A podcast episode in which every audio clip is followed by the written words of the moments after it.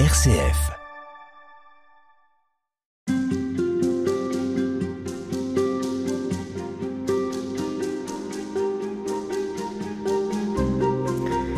Alors qu'en France, nous rentrons dans une période de campagne électorale, les candidats fourbissent leurs armes et les discours commencent à retentir. Dans une période de forte incertitude, à une époque où il en faut peu pour susciter la peur et le repli, il sera instructif d'écouter et d'analyser les programmes à l'aune de l'altérité. Cette question de la place de l'autre, proche ou lointain, est fondamentale car qu'est-ce qu'un sujet parlant, qu'est-ce qu'un pays vivant sans l'apport de différences qui viennent le construire et l'enrichir? Parce que la Bible ne cesse de répéter qu'il n'y a pas de vie vivante sans altérité, je reçois cette semaine Daniel Duigou qui a accepté de venir parler de ce thème. Bonjour Daniel Duigou. Bonjour. Vous êtes prêtre à la paroisse Saint-Méry à Paris. Vous êtes aussi euh, psychanalyste.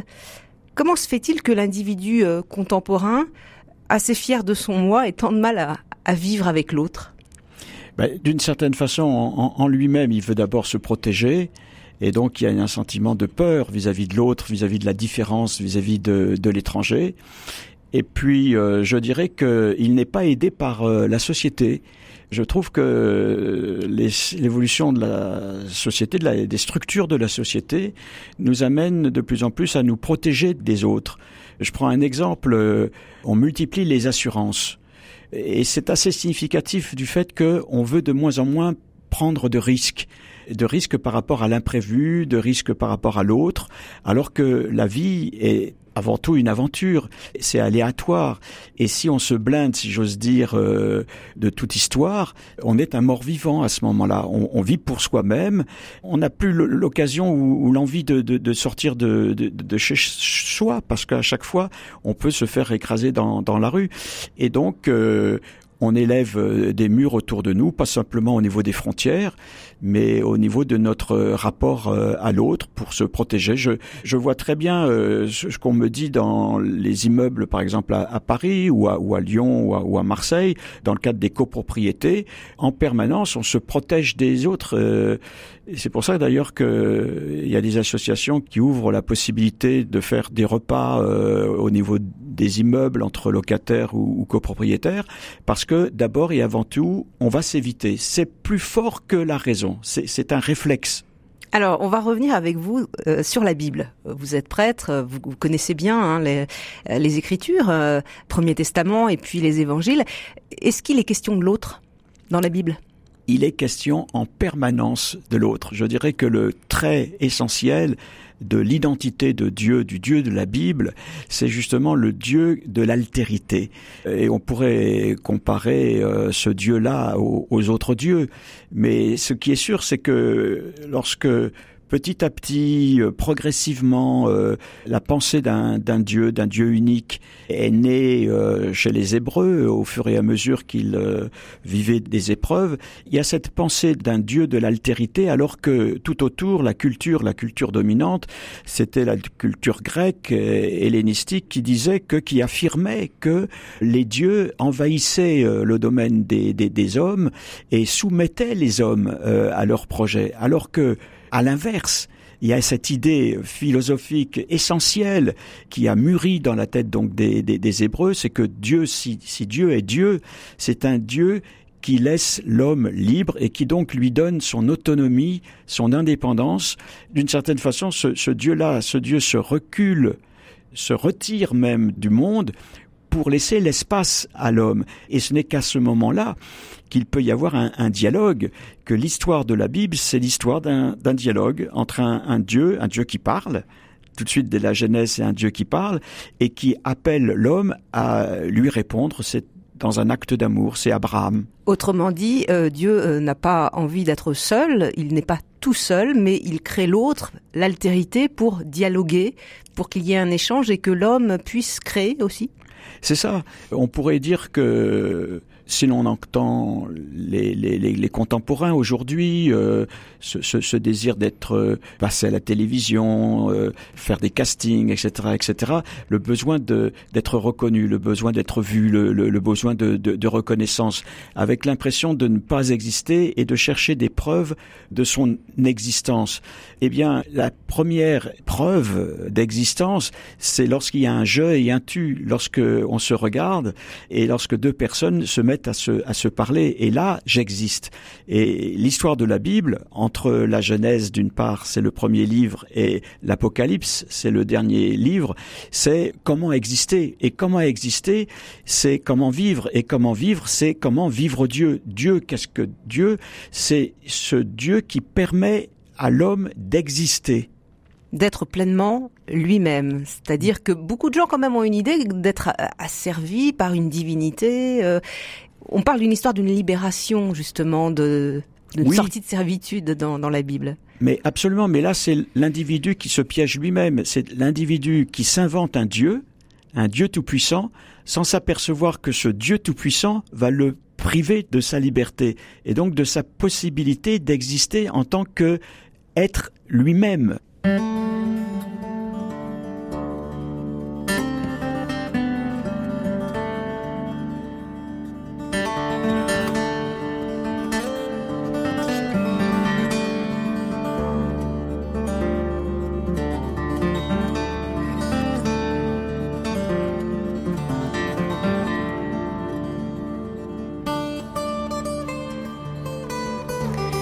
Daniel Duigou, dans le livre de la Genèse, euh, par sa parole, Dieu euh, euh, introduit de, la séparation dans un monde chaotique, un monde fusionnel.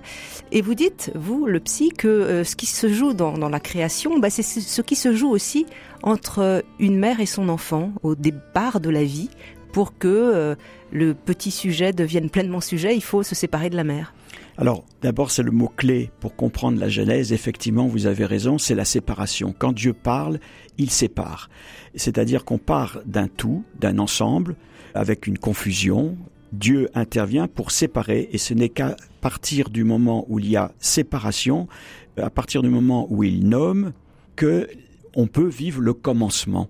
Le commencement à vivre au fond tous les jours, c'est le temps de la séparation. Et comme vous le dites, cette mise en scène dans le cadre de la Genèse se retrouve d'une façon vraiment euh, parfaitement parallèle dans l'histoire d'un individu, dans le développement psychique d'un individu, à commencer euh, par le bébé mais pas seulement le, bébé, parce qu'on va le retrouver, euh, et on peut l'expliquer, au moment de l'adolescence, au moment d'autres séparations, comme euh, plus tard quand on est adulte et dans le sentiment amoureux. Pour ce qui concerne effectivement le, le bébé, bien voir que au niveau psychique, le bébé forme un tout avec la mère.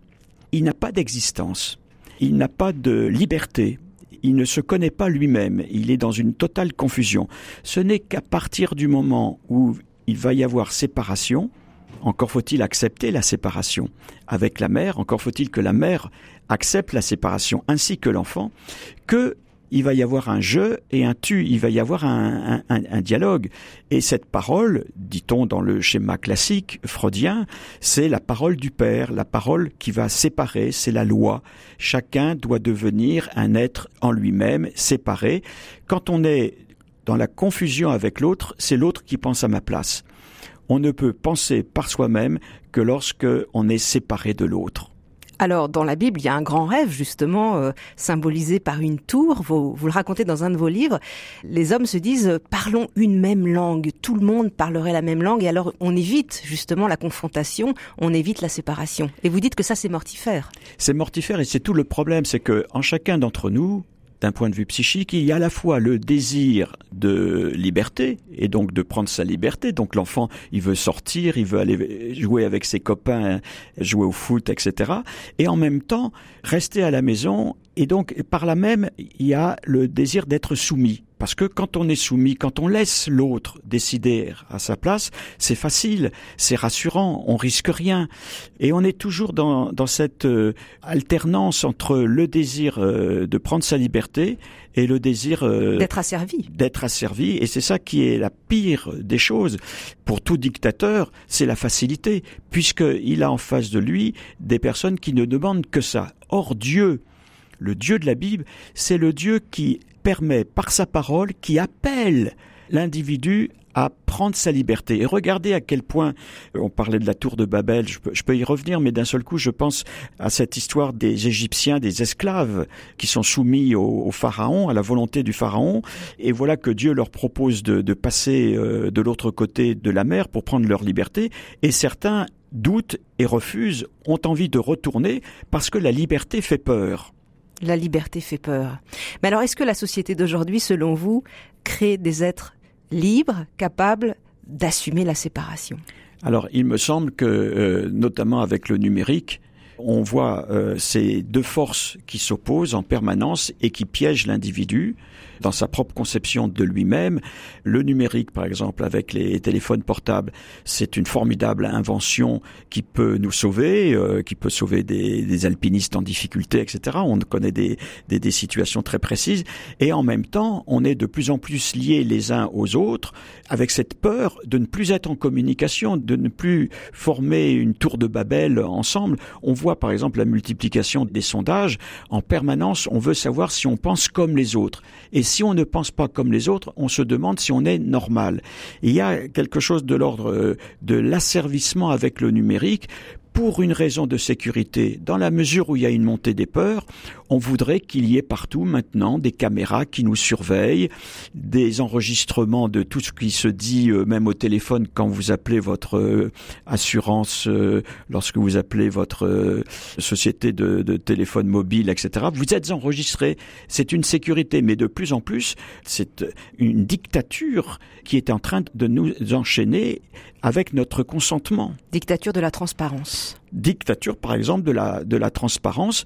C'est une bonne chose dans certains cas, mais c'est une mauvaise, entre guillemets, une mauvaise chose dans d'autres cas, parce que nous nous piégeons nous-mêmes.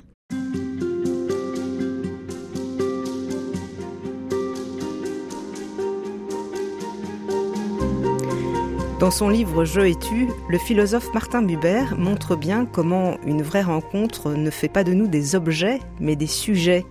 Un visage pétri d'une histoire rencontre un autre visage et nous devenons une personne à part entière. Nous parlons de l'autre avec vous, Daniel Duigou. On a déjà parlé du je et du tu, mais j'aimerais que vous nous aidiez à comprendre en quoi justement ce tu nous permet d'être je.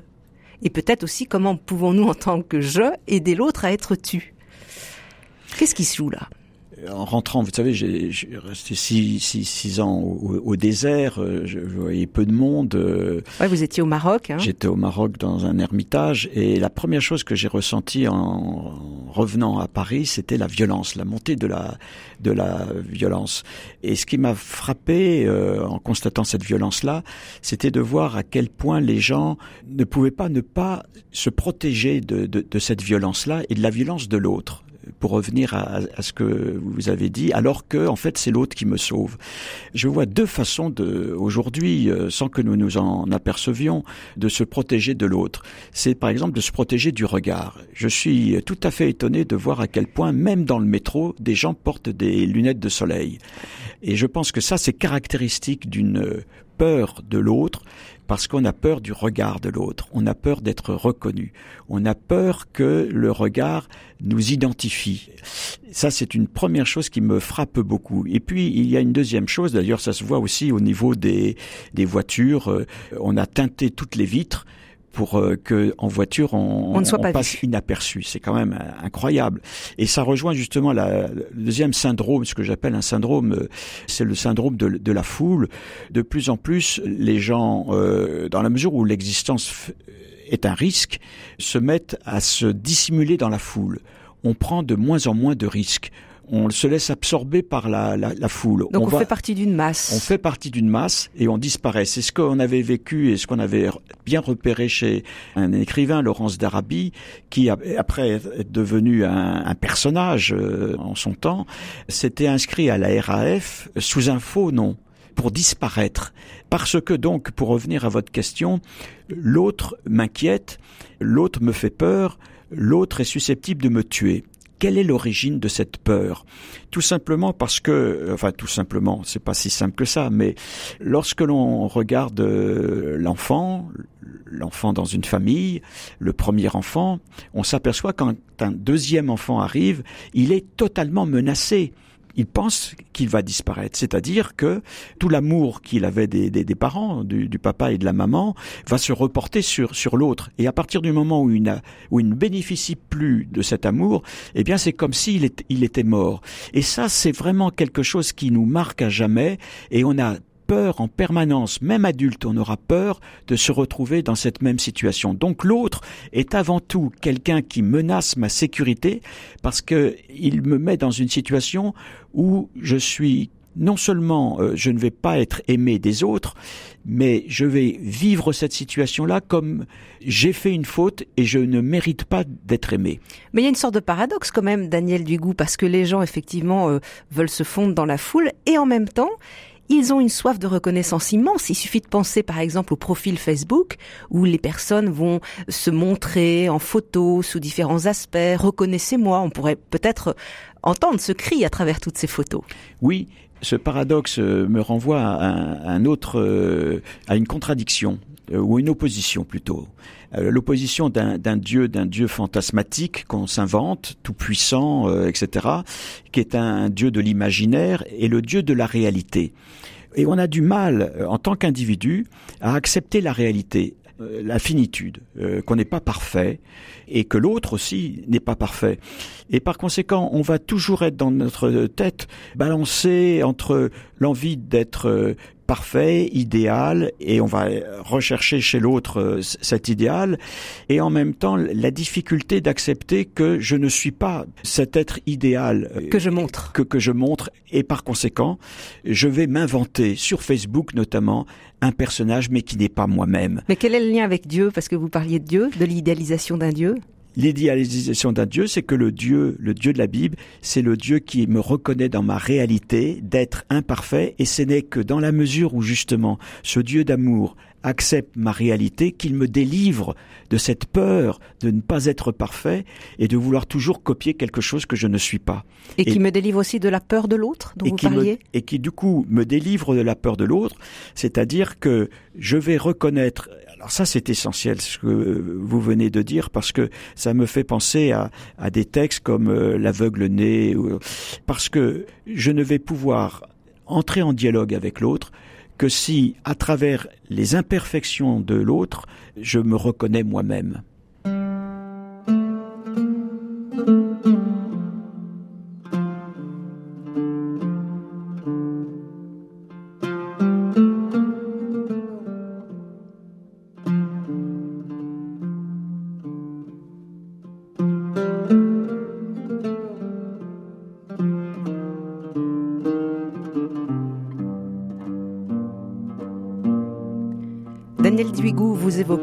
Euh, l'aveugle-né. Alors revenons à cet épisode de l'Évangile. Euh, Jésus va guérir un, aveugle. Il y a tout un attroupement parce qu'on se demande pourquoi il est aveugle finalement. Est-ce que c'est lui qui a péché? Est-ce que ce sont euh, ses ascendants au-dessus? Il y a toute une réflexion. En fait, on ne voit plus cet homme comme il est, mais comme l'aveugle. Oui. Il est enfermé. Cet aveugle, présenté comme aveugle, aveugle-né, est enfermé par la société parce qu'on pense que son handicap est le résultat d'une faute et lui-même s'est laissé enfermer par euh, ce rejet de la société, premièrement. Deuxièmement, il est remarquable ce texte parce que justement on parlait du regard. Jésus le regarde. Dieu regarde, c'est-à-dire regarde l'autre dans sa réalité d'être, d'être en manque, d'être en devenir. Il le regarde et il lui parle et il s'adresse à lui. Et là est le début d'une reconnaissance et là est le début d'une naissance. Car non seulement il le regarde et ne l'enferme pas dans son regard, parce qu'il lui donne la possibilité de se guérir, à condition qu'il accepte lui-même de se guérir. Oui, tu peux te guérir, mais fais la démarche toi-même d'aller jusqu'à la piscine pour bien montrer que c'est ton désir de ne pas te laisser soumettre par euh, le dictat de la société et que c'est ton désir de vivre qui va l'emporter sur ton désir de mort.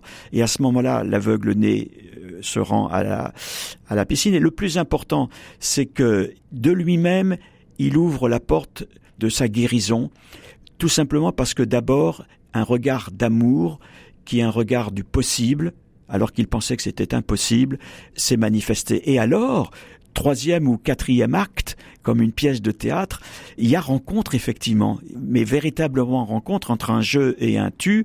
D'abord, non rencontre parce que la société ne le reconnaît pas, parce que la société refuse cette nouveauté au de début, oui, au début du texte. Au début du texte.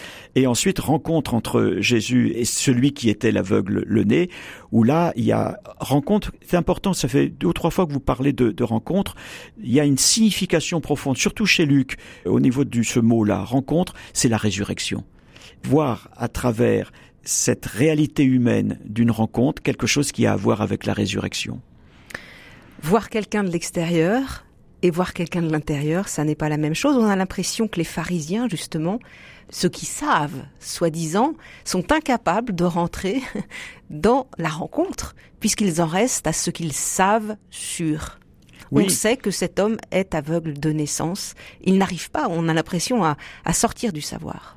Parce que euh, à travers euh, l'aveugle né, ou à part, je me rappelle très bien dans, dans le village de mes parents, euh, on désignait toujours une personne comme la folle du, du village. Ça rassure tout le monde. Au moins, moi, je suis pas fou. C'est l'autre qui est fou. Ici, le fou se libère. Alors ça me met en danger parce que c'est peut-être moi qui suis aussi de temps en temps fou. Et là, il y a des barrières, et là, il y a des murs qui, qui s'écroulent et qui me mettent en danger parce que ça, ça remet en cause mes assurances ou mes réassurances. Comment se fait-il qu'il soit si difficile parfois d'accepter la rencontre et de se laisser regarder justement avec sa vulnérabilité on le voit dans l'évangile, certains euh, acceptent facilement, d'autres ça va être plus difficile de se on... mettre en marche. Absolument, et c'est vraiment difficile, je dirais même c'est redoutable. On parlait de l'aveugle né, parlons d'un autre grand texte de l'évangile, c'est l'exemple du jeune homme riche. Il y a rencontre au début, on voit il y a un jeu qui se passe entre les deux hommes, et Jésus d'ailleurs se, se, se déplace et aide d'ailleurs le jeune homme lui aussi à se déplacer dans, dans la tête pour aller vers l'autre, vers une vérité de l'autre.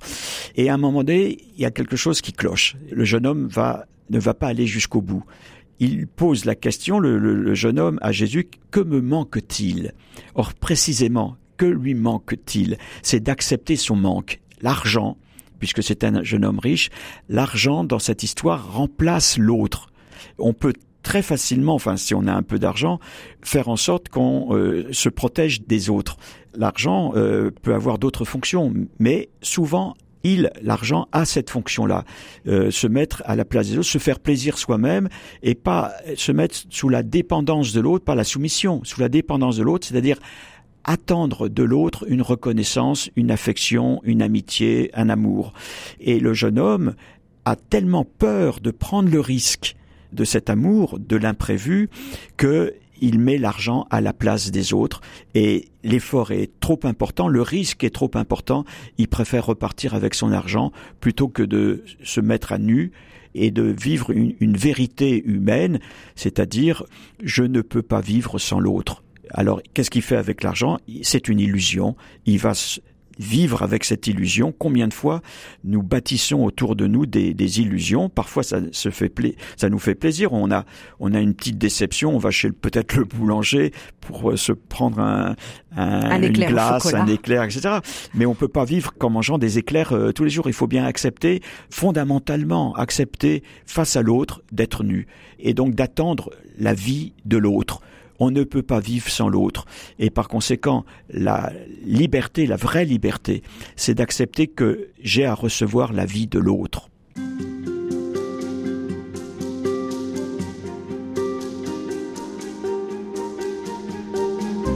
Nous poursuivons avec vous, Daniel Duigou, notre dialogue sur le thème de l'autre. Nous avons commencé à en jeter les bases hein, déjà, euh, pour comprendre qu'on ne devient pas soi-même sans l'autre. Nous avons parlé d'un jeu et un tu. On sait très bien que c'est difficile. On a déjà commencé à, parler de, cette difficulté à, s'accueillir soi-même fragile, vulnérable, et puis du, coup à accueillir l'autre. Il y a un exemple très important aujourd'hui, et j'aimerais qu'on en parle, c'est celui des migrants. Le migrant fait peur. Voilà. Qu'est-ce qui se joue là? Au fond, il s'agit euh, du défi de l'étranger. Et derrière le défi de l'étranger, c'est tout le défi de la, de la fraternité. Qu'est-ce qui se joue là? C'est que l'étranger est susceptible euh, de m'enlever cette possibilité de maîtriser ma vie. Je suis obligé de recomposer mon projet avec l'autre. Ce qui fait peur, c'est que fondamentalement, en nous, il y a le désir de maîtrise, il y a le désir de contrôle il y a le désir de vérification, il y a le désir d'avoir le dernier mot. C'est un désir de toute puissance, c'est moi, et le monde tourne autour de, de moi. Tandis que lorsque je suis confronté à l'autre, d'un seul coup, ça s'écroule, ce, ce, je dirais même ce délire de toute puissance. Donc on pourrait dire que euh, la personne du migrant est le petit grain de sable qui vient enrayer cette belle mécanique de la toute-puissance. C'est le petit grain de sable qui est le, le, grand problème de la vie, c'est que pour aller vers l'autre, pour reconnaître l'autre, pour reconnaître aussi l'étranger qui est en moi, encore faut-il que je quitte cette identité.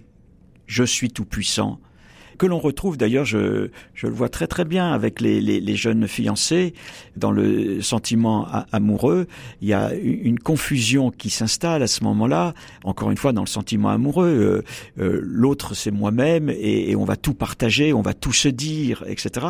Et puis en, en creux, il y a, mais c'est inconscient, le désir de maîtriser l'autre si on entre dans cette confusion que l'autre c'est moi. Et la réalité, euh, à un moment donné, va s'imposer. L'autre que je croyais aimer se présente comme euh, différent de ce que j'avais rêvé. J'étais dans un rêve, j'étais dans un imaginaire. Et d'un seul coup, je découvre dans, que la, femme que j'aime, à un moment donné, elle est une étrangère avec l'envie, euh, du coup, parce qu'on ne comprend plus rien du tout, d'abandonner de croire que c'est fini, que je me suis trompé, que, que mon aventure euh, s'arrête là, ou qu'elle m'a menti, ou que je me suis menti moi-même, alors que l'aventure de l'amour commence précisément à ce moment-là. C'est quand je reconnais que l'autre est un étranger ou une étrangère et que j'ai tout à bâtir, un nouveau projet, pas dans ce que j'avais imaginé euh, à travers mes propres convictions et mes propres rêves, mais quelque chose qui m'est inconnu. Aller vers l'étranger, c'est aller vers l'étrangeté, c'est aller vers l'inconnu. Oui, mais alors, tenter de faire avec l'inconnu, avec ce qui m'échappe, avec ce que je ne maîtrise pas, c'est trop douloureux psychiquement, c'est pour ça qu'on l'évacue. Euh, qu'est-ce qui se joue là Mais oui, parce que notre première identité, on pense, on croit, on est sûr que on ne vit que dans la mesure où on est tout puissant. Et si cette toute puissance s'écroule, on a l'impression de ne plus avoir d'identité, de ne plus exister. On s'est forgé comme ça, donc c'est notre identité pratiquement. C'est une véritable mort, je dirais, euh, mort psychique à vivre, et, tous les jours aussi, il s'agit de, à nouveau, épreuve après épreuve, vivre cette mort, ce deuil. Il y a un deuil à faire, deuil de ce que je croyais être, pour, c'est ça qui est important, c'est pas du suicide, c'est pour me donner la possibilité de vivre quelque chose de nouveau avec l'autre, avec cet étranger. C'est ce que dit le Christ quand il dit qu'il faut mourir à, soi-même pour euh, naître justement à l'autre. Voilà, c'est une très très belle phrase qui, euh, en creux, euh, est, d'une vérité psychique essentielle. Lorsqu'on dit il s'agit de, de mourir à soi-même, c'est mourir à cette toute puissance pour recevoir l'autre dans la vie et me recevoir moi-même dans la vie. Et ce qui ne veut pas dire se sacrifier, hein, c'est complètement différent. Ce qui est pas du tout le sacrifice, puisqu'il s'agit d'abord non pas de mourir, mais de vivre. Vous avez une phrase essentielle dans euh, l'Évangile, c'est lorsque les, les scribes interrogent euh, Jésus sur la loi et que Jésus dit il y a une première loi, c'est aimer Dieu, et il y a une seconde loi, euh, c'est aimer son, son, prochain. Et en hébreu, qu'est-ce que veut dire le prochain? C'est l'étranger. Aimer Dieu, c'est aimer celui qui n'est pas toi, c'est aimer l'étranger. Et ce n'est que dans la mesure, dit au fond Jésus à ce moment-là, que j'accepte l'étranger et que j'en fais mon frère ou, ou ma sœur, que j'aime Dieu. Sinon, c'est un Dieu, un autre Dieu, un Dieu de mon imaginaire, un Dieu qui m'institue dans ma toute-puissance, mais c'est pas le Dieu de la réalité.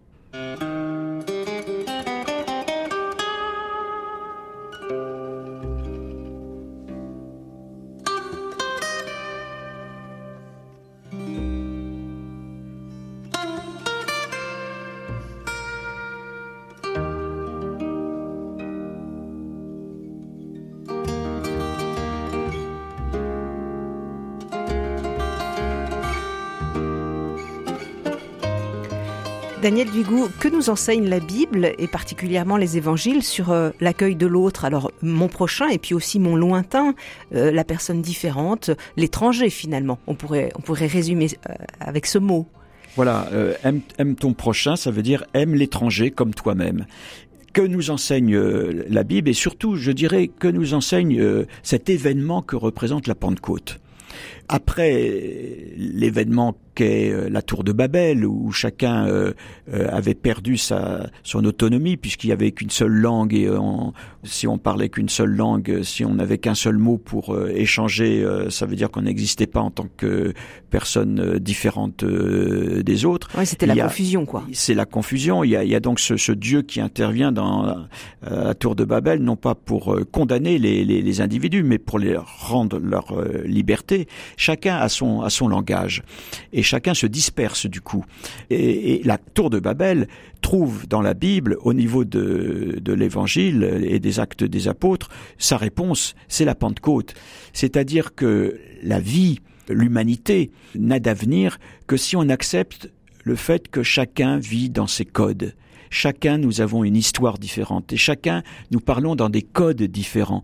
Et que la vie, ça suppose que chacun d'entre nous, nous acceptions d'interpréter l'autre, euh, non pas de soumettre l'autre à son propre code, mais d'entendre le code de l'autre, d'entendre sa différence pour pouvoir se parler. Oui, mais c'est ça qui est difficile justement, puisque on sait bien que les guerres viennent de là. C'est qu'il y aurait un seul peuple uni, tout irait bien. Mais le problème, c'est que différentes cultures, différentes langues, différentes traditions, différentes religions, c'est vraiment le défi, le, le, défi de la fraternité, le défi de la, de la mondialisation. Est-ce que, puisqu'on parle beaucoup de la mondialisation aujourd'hui, est-ce que c'est une uniformisation des races, des cultures, euh, des langues, ou au contraire la possibilité que chacun, dans une redistribution des richesses, poursuive euh, son histoire dans sa propre culture, dans sa propre langue, dans, dans son propre être, dans nos sociétés à nous. Reconnaître euh, la réalité des, des, familles dans leur euh, il y a eu un synode sur la famille ou sur les familles reconnaître que parfois euh, il y a des divorces accepter dans l'Église les divorcés remariés, accepter dans l'Église aussi d'autres différences comme les homosexuels, accepter euh, d'autres différences aussi dans l'Église comme les femmes. Euh, les femmes ont une place difficile, on le sait, dans, dans l'Église. Est-ce que c'est pas quand même une contradiction dans cette Église qui parle de l'unité Est-ce que c'est vivre la Pentecôte, fondamentalement, que de refuser que la femme est différente de l'homme et qu'elle euh, s'exprime et que son identité s'exprime dans une différence? Ça fait peur, les femmes font peur, comme euh, d'autres différences que j'ai citées font peur, parce que ça nous ramène à des réalités qui bouleversent nos propres codes. Donc c'est encore la peur de l'inconnu? C'est la peur de, l'inconnu, c'est la peur de l'étranger, c'est la peur de l'autre. Il y a dans la Bible aussi cette parole, souviens-toi que toi-même, tu as été étranger. Donc c'est aussi faire mémoire, alors pas forcément euh, étranger, celui qui va te payer en pays, mais que on peut être un jour dans sa vie étranger au sens perdu. Mais je crois que c'est vraiment euh, comment dirais-je, l'épreuve même euh, humaine, existentielle à, à vivre, de s'apercevoir qu'à un moment donné, nous sommes étrangers dans un monde étranger. Euh, le croyant, c'est quelqu'un qui est justement étranger dans un pays étranger et qui s'aperçoit que on est dans l'apocalypse, c'est-à-dire qu'aujourd'hui il y a un monde qui s'écroule là. Et, il y a un autre monde qui est en train de, naître. Et par rapport à ces deux mondes-là, celui d'hier et celui de demain, nous sommes des étrangers. Mais l'essentiel est d'être en marche. L'essentiel, c'est de ne pas avoir peur de ce sentiment d'étrangeté et de prendre sa responsabilité. Mais ça, je crois que c'est une épreuve euh, spirituelle qui est essentielle. Le juif, d'abord, son identité, c'est d'être un nomade. Donc en marche. Donc en marche. Et qu'est-ce qu'être en marche? C'est vivre Dieu Vivre Dieu, qu'est-ce que c'est? C'est être en marche, c'est se mettre en marche, comme Abraham. C'est croire que demain est possible, c'est croire au miracle, c'est croire que chaque jour est une création et que demain je vais pouvoir réaliser ce que je n'ai pas réussi hier. Oui, donc il y a euh, l'acceptation, pour le coup, euh, de l'inconnu dont nous parlions, d'une incertitude totale. Abraham part sans savoir où il va. Et pourtant, beaucoup de gens disent bah, les croyants se réfugient dans une sécurité stable qui les rassure. C'est une fausse croyance.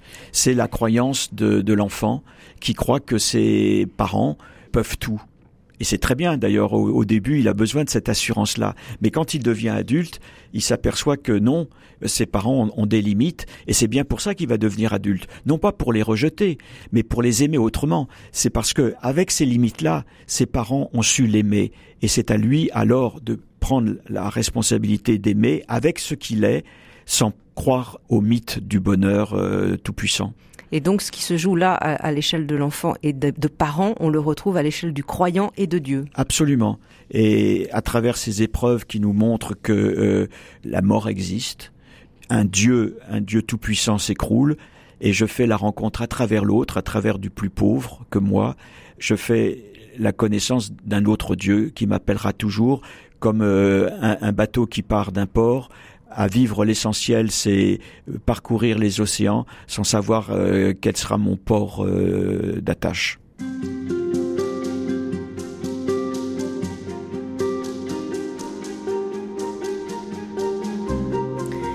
Daniel Duigou, l'un des défis majeurs de notre temps, c'est de retrouver le sens de l'autre. Nous en parlons toute cette semaine. Nous disions que le Christ lui-même n'a parlé que de ça durant sa vie terrestre. J'aimerais qu'on parle de Dieu parce que nous disions que avec euh, notre histoire, avec les rapports que nous avons eus euh, aux parents, on peut se créer un Dieu infantilisant, imaginaire, et que finalement Dieu n'est jamais celui que l'on croit. Donc il y a de l'autre en Dieu aussi. Il y a de l'autre en Dieu, un Dieu euh, qui est tout sauf tout puissant, puisque c'est un Dieu qui accepte le manque, il se retire euh, du monde pour laisser une place à, l'homme. Et donc, euh, entrer dans la dimension de Dieu, c'est les béatitudes, c'est accepter son propre manque. Et c'est dans la mesure où on s'aperçoit qu'on ne peut rien faire sans l'autre, que quelque chose devient possible avec l'autre, et à travers cet autre-là, à travers Dieu. Dieu est toujours dans le visage de l'autre. Mais alors vous dites que Dieu se retire pour que l'homme existe. Ça expliquerait euh, la question autour du silence de Dieu? Ce qui est intéressant, c'est que euh, l'évangéliste lui prête ces, paroles-là. Mon Dieu, mon Dieu, pourquoi m'as-tu abandonné? Et là, il nous décrit un, homme euh, sur la croix face à un silence. Il y a un silence entre mon Dieu, mon Dieu, pourquoi m'as-tu abandonné? Et puis l'autre phrase qui suit, que ta volonté soit, soit faite. Il y a un quart de seconde de, silence qui fait tout. Parce que d'un seul coup, à un moment donné, il y a un basculement. Comme le disent d'ailleurs certains théologiens, il a été vraiment euh, dans le sentiment d'abandon, comme, nous. Comme nous tous. C'est un homme. C'est d'abord un homme. Et le basculement fait que il prend conscience, au, final de, de sa vie, que Dieu le, Dieu d'amour, c'est le Dieu qui rend libre l'homme en lui laissant la responsabilité de son histoire. Et c'est Monseigneur Doré, je l'avais entendu, théologien, qui, qui le disait très bien. C'est au moment de la crucifixion que Dieu révèle son amour parce que à ce moment-là, il rend libre l'homme. J'ai d'ailleurs une phrase là qui me traverse l'esprit de Pierre de Bérulle, un, cardinal 16e euh, siècle, qui dit euh, la liberté de l'homme, telle est l'autorité de Dieu. La liberté de l'homme, telle est l'autorité de, Dieu. L'autorité de Dieu, c'est d'avoir laissé l'homme libre. Et ça, c'est un acte d'amour. Et cet acte d'amour, paradoxalement, il se rend visible au niveau de la croix, au niveau de la crucifixion. Il fallait qu'il y ait cette expérience-là pour que définitivement, et là c'est Pâques, l'homme abandonne cette idée d'un Dieu tout-puissant qui va régler les, affaires à sa place pour prendre enfin leur responsabilité. Pâques, c'est, allez, le tombeau est vide, il n'y a plus rien à voir. Maintenant, c'est à vous de commencer. On est là justement, on parlait une fois au début de nos conversations de la Genèse. La Genèse, c'est quoi? C'est mon commencement, l'origine de mon identité. C'est lorsque je m'aperçois que c'est à moi de devenir ce que je veux être et c'est à moi de prendre la décision et que personne d'autre que moi-même peut se substituer à mon désir c'est aussi le sens de la parole euh, de Jésus aux, gens qu'il rencontre. Euh, y crois-tu? Va, ta foi, ta, foi t'a sauvé. C'est toi qui, te mets en marche. C'est ton affaire. Hmm. Et c'est à ce moment-là qu'on est vraiment en face d'un Dieu qui libère l'homme. C'est qu'il lui donne son autorité, sa propre autorité, de devenir lui-même dans ce qu'il est. Et c'est ça le salut. Je suis sauvé lorsque je deviens moi-même.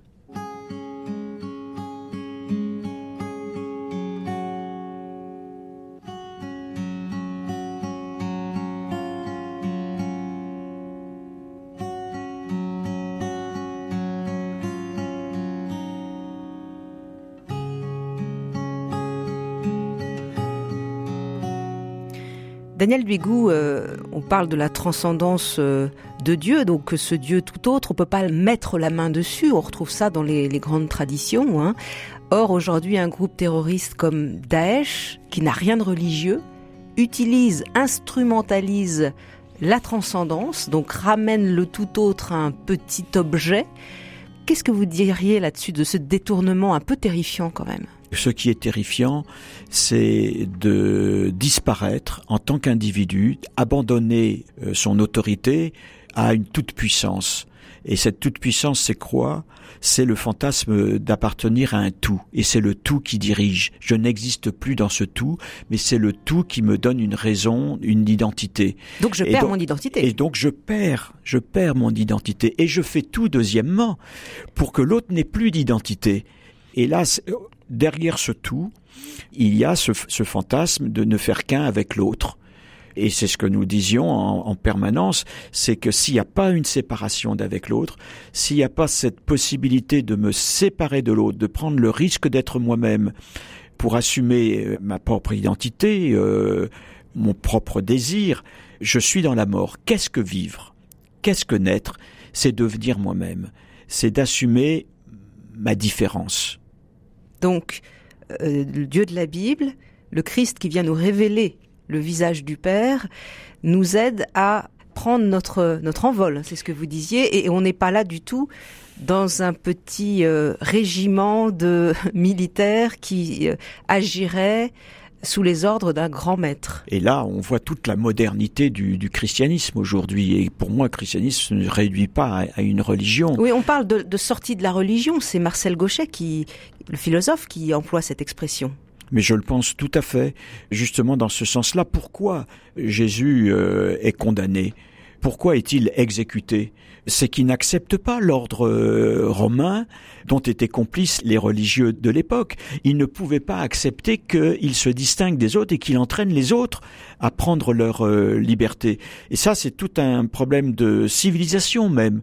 C'est un texte de Freud qui s'appelle Malaise de, la civilisation.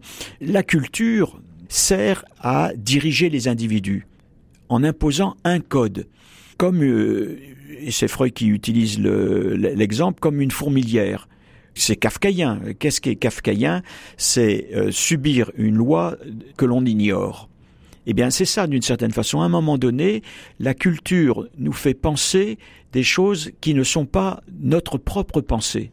Et cette culture, elle est nécessaire à la survie d'une société. Il faut que les individus euh, soient programmés pour éviter euh, la révolution.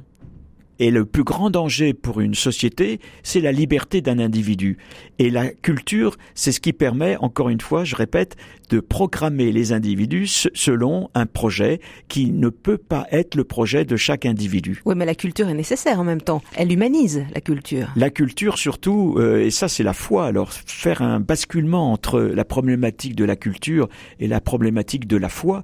La foi, c'est comme dans Coëlette, remettre en question en permanence les systèmes ne pas s'installer dans les systèmes. Jésus n'était pas l'homme d'un système. Jésus remettait en question ce système qui empêche aux individus d'avoir et de bénéficier de leur propre liberté. On est dans une histoire L'important dans une histoire, c'est de passer d'un système à un autre système et de faire en sorte que ce passage d'un système à un autre système libère l'individu, mais pas le contraire, ne l'emprisonne pas. Or parfois avec Daesh, on est dans un recul, on est dans une régression, on est dans un retour au chaos primitif Or, la société est, société si elle, en permanence, grâce aux lois, à la discussion des, lois au Parlement, on remet en cause le cadre, le cadre de la loi, pour libérer de plus en plus l'individu. Sinon, c'est terrifiant et sinon, c'est Daesh. Donc la culture, elle, s'enrichit d'apports, elle évolue, mais elle devrait elle devrait être au service de chaque sujet pensant, agissant et que la culture ne, ne, peut être culture que si elle se nourrit des autres cultures. Un grand danger, sans, sans parler jusqu'à évidemment le cas particulier de, de, Daesh, il y a une peur de l'étranger, il y a une peur de l'autre, on, on, érige de, de nouvelles euh, frontières, de, de, nouveaux murs, et on se protège derrière cela de la culture des autres. On parle euh, d'identité nationale. voilà, on reparle de la terre euh, mère, la terre nation.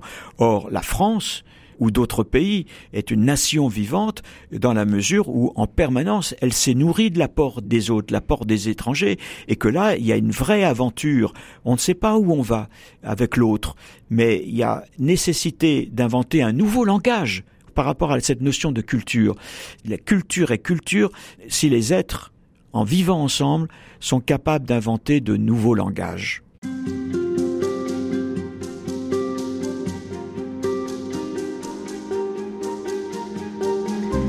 Nous refermons avec vous, Daniel Duigou, notre parcours au sujet du, thème de l'autre, euh, altérité indispensable à l'épanouissement de toute vie vivante, nous l'avons dit. Alors, puisque vous êtes prêtre, j'aimerais que nous parlions de ce défi de l'altérité et de l'accueil de l'autre au sein de l'Église, au sein même de l'Église. L'institution est-elle convaincue que la différence, l'autre, celui qui n'est pas comme moi, est une chance pour elle justement. Mhm. Et je pense que l'altérité, c'est le grand défi de, du monde. Et par là même, c'est le, le, grand défi de, de, l'Église. Et j'ai été étonné euh, à Rome et en rencontrant le, le, le, pape. Oui, vous êtes allé voir le, le, pape en 2015, en septembre. Vous accompagnez euh, euh, Jacques Gaillot. Oui, oui. Et vous l'avez rencontré Et je l'ai rencontré. Et, ce qui me frappait le, plus dans cette pièce, ce salon où il nous, nous rencontrait, c'était euh, de voir à quel point cet homme était libre alors que l'on était, euh, je vais mettre ça entre guillemets, au cœur même du système. Euh, je parle de l'institution. Euh, la curie, quoi. La, la, la curie qui était à, à, proximité. Et ça, c'est intéressant parce que je voyais bien à quel point il était d'autant plus pape, si j'ose dire, que c'était un homme libre que c'était pas un appareil qui fonctionnait et que c'était son son être homme qui parlait. Et ça, pour moi, ça a été quelque chose d'enthousiasmant, de une force que j'ai reçue à, à, à ce moment-là.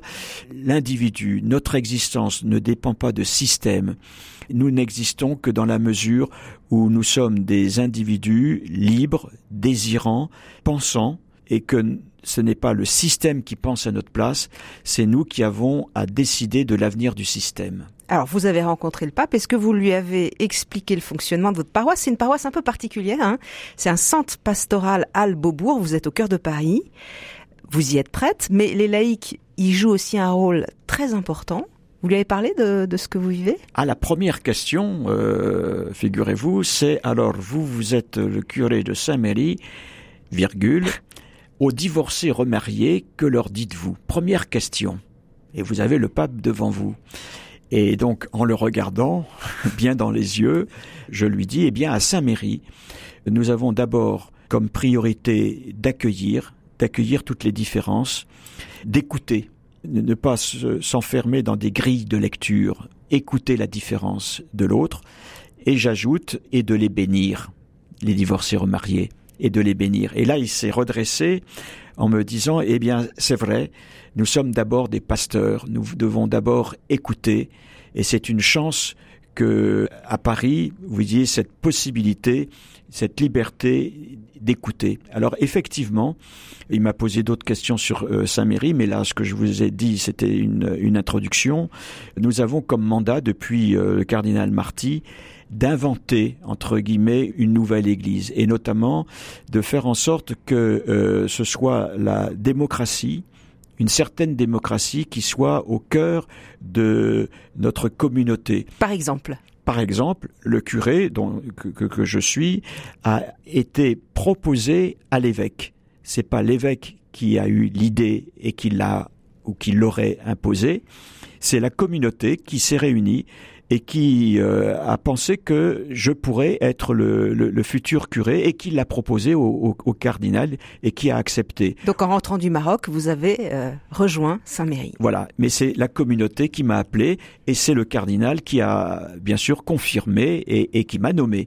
Mais en permanence, il y a cette référence-là, c'est la communauté qui a la possibilité de se réunir, de discuter, de critiquer, de penser et de choisir, de faire les choix. Je n'ai pas en tant que curé un conseil pastoral qui ne fait que conseiller, j'ai une équipe qui décide avec moi de l'orientation pastorale de l'Église. Et donc ça suppose qu'en permanence on soit en dialogue, qu'en permanence on s'interroge sur la réalité du monde qui change, et qu'en permanence on s'interroge sur notre façon de communiquer l'Évangile, de communiquer Dieu à travers la nouveauté du monde. Donc on retrouve le thème de l'autre, parce que si à chaque fois que vous euh, organisez quelque chose, vous écoutez, euh, vous vous écoutez mutuellement, vous laissez déranger aussi, vous laissez l'inconnu venir. Voilà en permanence au cœur même, je dirais, de notre système vivant, et pas notre système fermé, c'est accueillir l'autre, accueillir un monde qui change, que nous avons à connaître,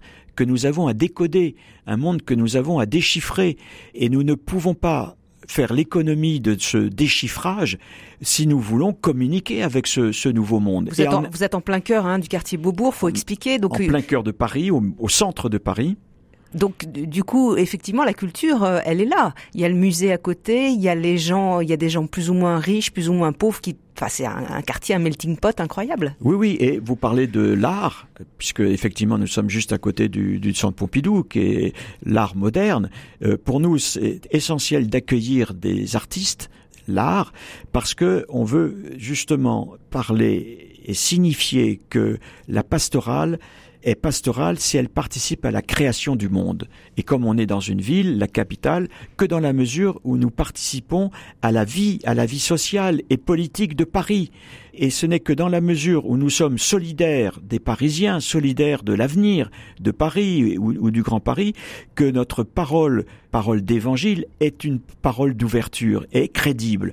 Il faut que nos actes, au cœur même du politique, parlons du politique. L'autre, j'aurais pu peut-être déjà le dire, cette reconnaissance de l'autre, c'est un acte politique. Et cet acte politique, c'est un acte d'amour. Et ce que ce n'est que dans la mesure où, Église, nous reconnaissons l'autre, nous sommes capables de participer à la politique, de participer au débat politique même, hein, et de nous engager, prendre une part de responsabilité par des actions, que notre évangile est crédible.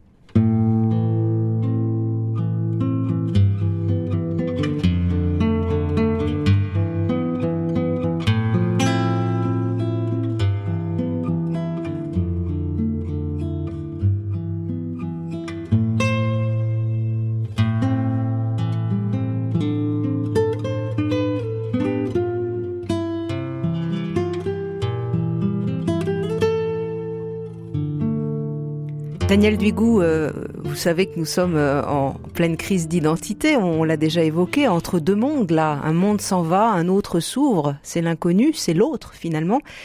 Vous savez que il y a une tentation à chaque fois que se présente du nouveau de revenir en arrière. C'est une tentation aujourd'hui dans les institutions et particulièrement dans l'Église. Ça peut être une grande tentation à la fois dans le monde et dans l'Église, dans le monde et dans la société, on voit une régression extraordinaire, hein, avec une montée du populisme. Et ce qui est dangereux, c'est qu'on voit bien que ce sont les pulsions qui l'emportent, ce, sur la raison, sur la réflexion, et que dans cette réaction-là, euh, qui se situe au niveau de la pulsion, lorsqu'il n'y a plus de, de, de réflexion, c'est l'immédiateté qui l'emporte sur le long terme. Et on voit bien à quel point les politiques, les hommes et les femmes politiques aussi, pas seulement les, les projets, s'arrêtent à demain ou, après-demain. Il n'y a aucune vision, aucune perspective du monde aujourd'hui. Le, le, débat, le, le, débat électoral est d'une grande pauvreté, d'où d'ailleurs heureusement la réaction des, des, des, évêques qui parlent de refonder, de retour au, sens politique, parce que ça, ça, ça devient une, véritable catastrophe. Il n'y a aucune pensée au, aujourd'hui à travers les, débats en ce qui concerne les, élections. Et puis, vous avez raison, au niveau aussi de l'individu, il y a un refermement au niveau de l'individu et au niveau de l'Église, me semble-t-il. Hein, il faut être prudent, mais quand même, il y a un retour à une volonté de rendre visible une identité. Euh, et là, ce qui est grave, c'est que euh, si on veut, dans ce sens-là, se forger une identité, c'est une identité en s'opposant au monde. L'Église, ce ne sont pas les murs, c'est notre rapport aux autres, notre rapport au monde, qui est un rapport qui rend libre les hommes, qui libère les individus, qui libère le monde pour construire un autre monde. Merci à vous, Daniel Duigou. Un grand merci. Je voudrais, euh, pour ceux qui veulent vous lire, rappeler euh, deux livres que vous avez écrits. À l'ombre de la tour de Babel, c'est paru chez Albin Michel en 2012. Et puis L'Église sur le divan, chez Bayard, en 2009. Merci à Pierre-Henri Paget à la technique.